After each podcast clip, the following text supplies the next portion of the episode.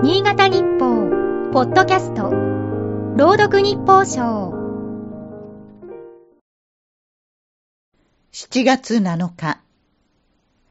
War 戦争を意味する英語は多くの人が知っている。ロシアの侵攻から1年半になるウクライナの戦火はまだ先が見えない。連日多くの命が失われ、銃声と涙が絶えない。同じ綴りの war という言葉が野球界にある。この競技では打率や防御率など数多くのデータが選手を評価する目安になる。しかし、投手と打者を同じ土俵で評価するのは難しい。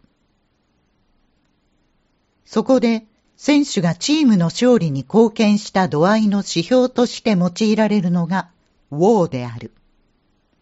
投打、走攻守、何十種類もある個人データを総合した通信簿のようなものだ。アメリカ大リーグでは選手の価値を測る目安として定着している。シーズン折り返しのオールスター戦が日本時間の12日に迫る。前半戦でダントツのウォー1位はエンゼルスの大谷翔平選手だ。唯一無二の二刀流だから単純計算で二人分貢献できる。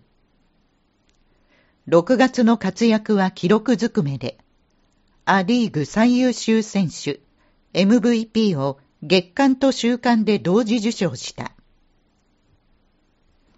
30号ホームランは飛距離150メートルで、中継カメラも追えないほどの超特大弾。自己最長飛距離で今季大リーグでも最長だった。その3日前には先発して10奪三振、7勝目を挙げ、2本塁打を放つ活躍ぶりを見せた。憧れるのをやめましょう。3月のワールドベースボールクラシック WBC でスーパースターが揃ったアメリカとの決勝戦を前に、大谷選手は円陣で仲間を鼓舞した。でも今、対戦相手も含めて、この人に憧れるなというのは無理な注文というものだろう。